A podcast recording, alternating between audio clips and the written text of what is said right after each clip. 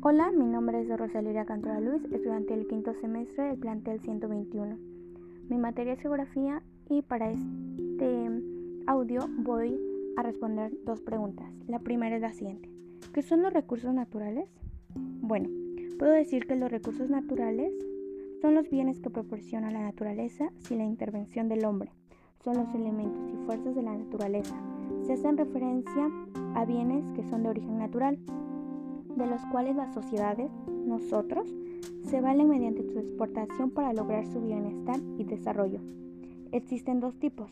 El primero, los recursos renovables, que son los que son inagotables con, su utilización ya que vuelven a su estado original, como por ejemplo la radiación solar, el viento, la energía hidráulica.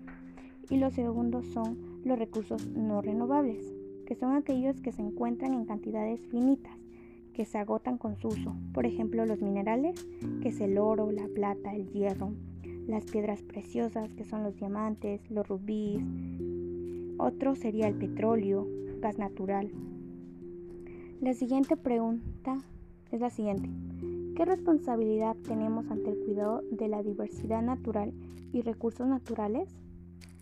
Los seres humanos, al ser una sociedad extremadamente grande, de igual manera tenemos una gran responsabilidad con ese tema, ya que como lo mencioné antes, gracias a su exportación podemos nosotros lograr un mejor bienestar, un mejor desarrollo a futuro, podemos estar bien, estables por el momento.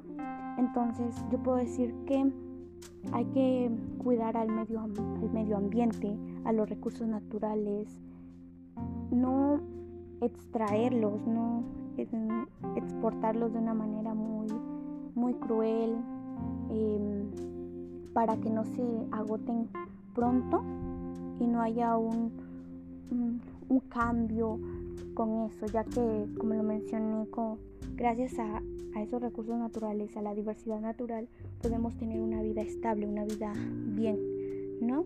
Entonces, como por ejemplo también los, los frutos, todo lo relacionado con, mm, con la agricultura, son recursos renovables.